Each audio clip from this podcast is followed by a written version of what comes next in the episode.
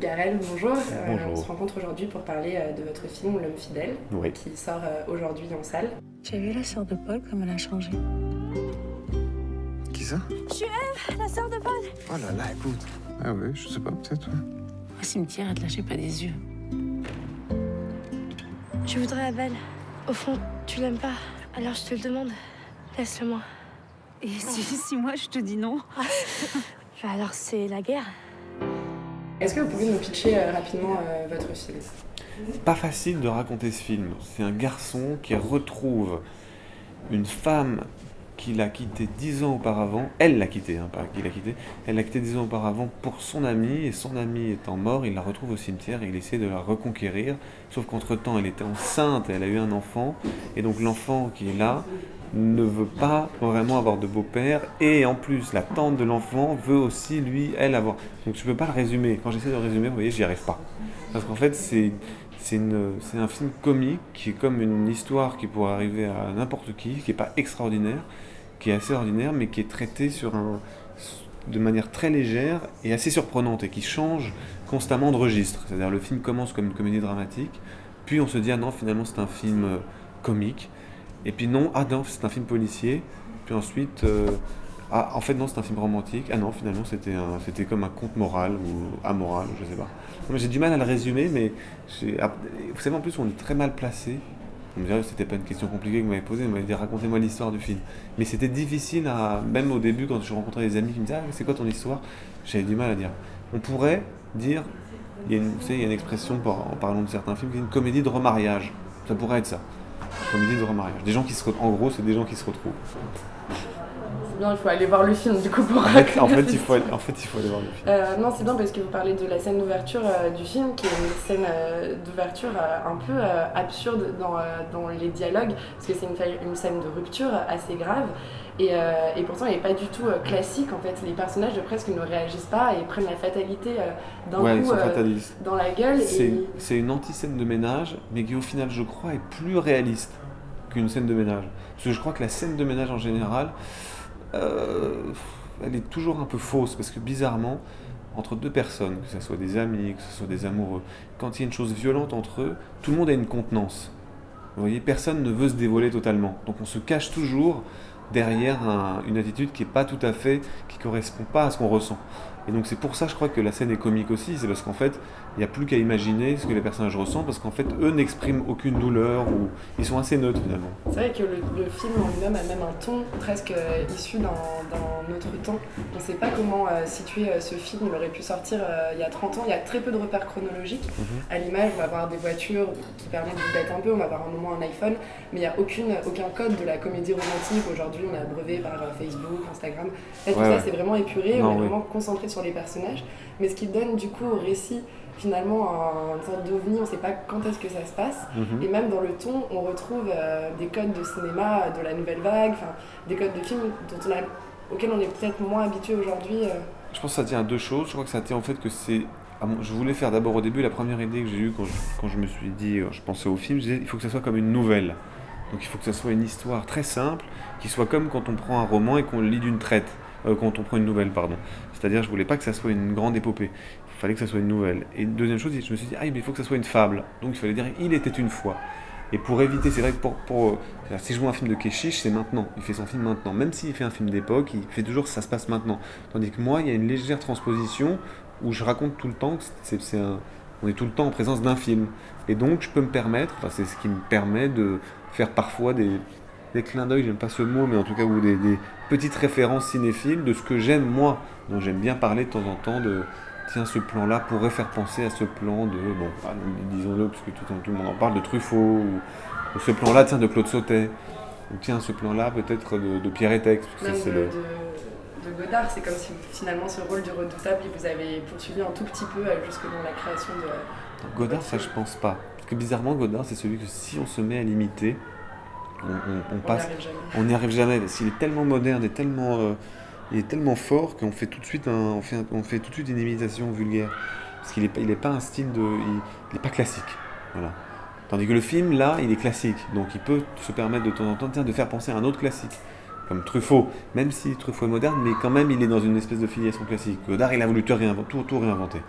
Mais là, il y a un peu de, de réinvention aussi dans ce film, puisque vous le disiez, c'est euh, à la fois une comédie, en même temps un drame, et en même temps une sorte d'enquête policière, puisqu'il y a toute cette histoire de euh, Marianne, donc, euh, Qui est la sou- femme du soupçonné désert. d'avoir tué un- son, son, son, son ex, son ex-amant. oui. Et, euh, bah ça, c'était. Comme le, si vous voulez, bon, le film il est raconté comme un triangle amoureux, mais je pense que c'est plutôt une histoire à quatre. Et donc, comme il y a beaucoup eu de films, d'ailleurs pas que français, sur des histoires à quatre ou des histoires à trois ou des histoires d'amour comme ça, il fallait quand même arriver, c'était ce qu'on s'était dit avec Jean-Claude, à surprendre tout le temps le spectateur. Donc il fallait que chaque scène soit une surprise. On essayait au maximum de se dire, tiens, ça, ils peuvent pas s'y attendre, et donc d'arriver en fait de faire un. euh, ouais, que le film soit étonnant, quoi. Qu'on arrive à faire un film étonnant à propos d'un d'un scénario qui pourrait comme ça apparaître comme, ou en tout cas une histoire qui pourrait apparaître comme déjà balisée. Parce que déjà faite plein de fois, donc il fallait à chaque fois revisiter le genre. Vous parlez de euh, Jean-Claude, du coup, on va expliquer un peu qui c'est. Ah oui, c'est Jean-Claude Carrière, pardon, oui, donc le co-scénariste de mon film, c'est Jean-Claude Carrière, qui est un scénariste qui a... Après Louis Malle et euh, Louis Buñuel, Louis Buñuel, il fallait Louis Garel pour euh, ajouter à. Ah, il a eu la gentillesse d'accepter, parce qu'en plus on a commencé le travail, j'avais pas de producteur, parce que je voulais pas, je voulais juste euh, tenter quelque chose avec lui, on a travaillé comme ça, du, on en parlait comme on est amis dans la vie, on, s'appelait pour parler d'autres choses, et puis top, tout d'un coup, pendant deux heures, on se mettait au scénario, on travaillait ensemble. Et du coup, lui, alors, il est, un- il est, il est quand même un, un mélange étrange entre un classique au sens que c'est un narrateur qui tient toujours compte, il a toujours une idée du spectateur quand il fait le film. Mais il est moderne parce qu'il a toujours euh, le souci d'essayer de faire quelque chose qui s'est jamais fait. Toujours. Donc d'essayer de fabriquer une histoire originale. Dès qu'un truc a déjà été fait, ça l'ennuie tout de suite, il veut pas. Quoi. Et surtout, euh, ça c'était peut-être la plus grande difficulté pour les acteurs quand il a fallu jouer le film, c'était qu'ils détestent la psychologie. Donc parfois, il n'y avait pas de lien logique forcément entre les choses. Ça, c'est les acteurs qui ont dû travailler pour arriver à rendre tout le film humain. Quoi. Oui, on le sent euh, énormément dans le jeu, euh, le jeu de Laetitia Casta, où elle a des dialogues quand même très froids et elle arrive par le jeu à en faire quelque Ouais. chose d'extrêmement chaleureux. C'est euh, c'est assez incroyable parce qu'elle prend des décisions euh, radicales, catégoriques, absurdes. Elle Ouais, bien sûr, Adèle à bien sûr. vers. euh, Oui, mais elle, a- elle est arrivée à chaque fois à justifier toutes ces scènes qui sont parfois un peu folles. Finalement, on arrive à les comprendre en, en- en écoutant. Mais cette direction d'acteur, euh, comment ça s'est passé justement sur le plateau? Bah, moi, je répète beaucoup avec les acteurs, surtout à fortiori pour celui-là, mais j'ai toujours, comme je n'avais que 4 semaines et 2 jours de tournage, je savais qu'il fallait qu'on soit très préparé, parce qu'en fait, la chose dont, on manque le plus sur un film, c'est le temps, parce que tout est très long pour mettre en place une séquence, par exemple, et finalement, on, joue une heure, une heure et deux heures par jour, parce qu'en fait, on est tout le temps en train de se déplacer, de mettre en place ces objets. Donc j'ai beaucoup répété avec Laetitia et avec Lily Rose, pour essayer de trouver des réponses que le scénario n'apportait pas forcément. Donc c'était beaucoup de répétitions. Et moi, la répétition me fait pas peur. Il y a des metteurs en scène qui détestent répéter. Moi, j'adore ça, répéter. Euh, je vais revenir sur la structure du film, puisque vous racontiez que c'était une, une fable, et la fable, il y a, dans le conte, la fable, il y a une morale. Mhm. Cette morale, elle est, pour moi, elle est énoncée par Ève euh, quand elle dit que euh, quand on obtient finalement l'objet de son désir, on est Mhm. toujours déçu. C'est assez triste, un peu comme morale. Euh, et Mais c'est pas tant une morale, c'est la morale du personnage. Ou en tout cas, non, c'est la. C'est pas vraiment une morale, c'est plutôt une, c'est plutôt une expérience, l'expérience qu'elle fait, parce que le personnage d'Eve est très différent de celui de Laetitia. Le personnage d'Eve, c'est une jeune fille qui rêve d'être une jeune femme. Et elle pense que pour devenir une jeune femme, ça passe forcément par un homme, quoi. La- fréquenter, un homme, un certain homme, et en l'occurrence le personnage que je joue.